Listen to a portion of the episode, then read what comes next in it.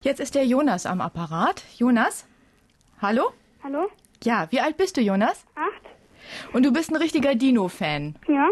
Hast du auch so eine Sammlung mit Dino-Figuren?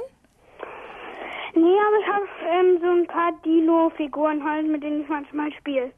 Und du hast aber schon viele Bücher drüber gelesen wahrscheinlich, ne? Ja?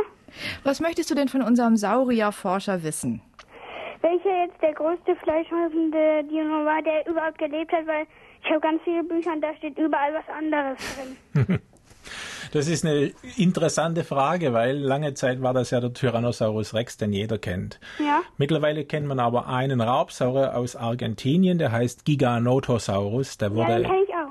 gut, ja, der wurde größer als T-Rex. Ja. Man schätzt so 13, 14 Meter lang. T-Rex Ja. wurde 10, 11.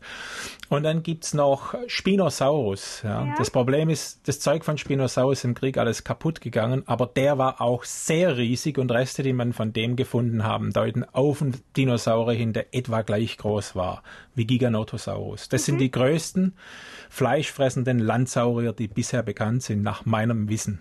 Und was heißt dann groß? Groß heißt dr- äh, 13, 14 Meter lang, maximal 15. Das reicht. Alles verstanden, Jonas? Mhm.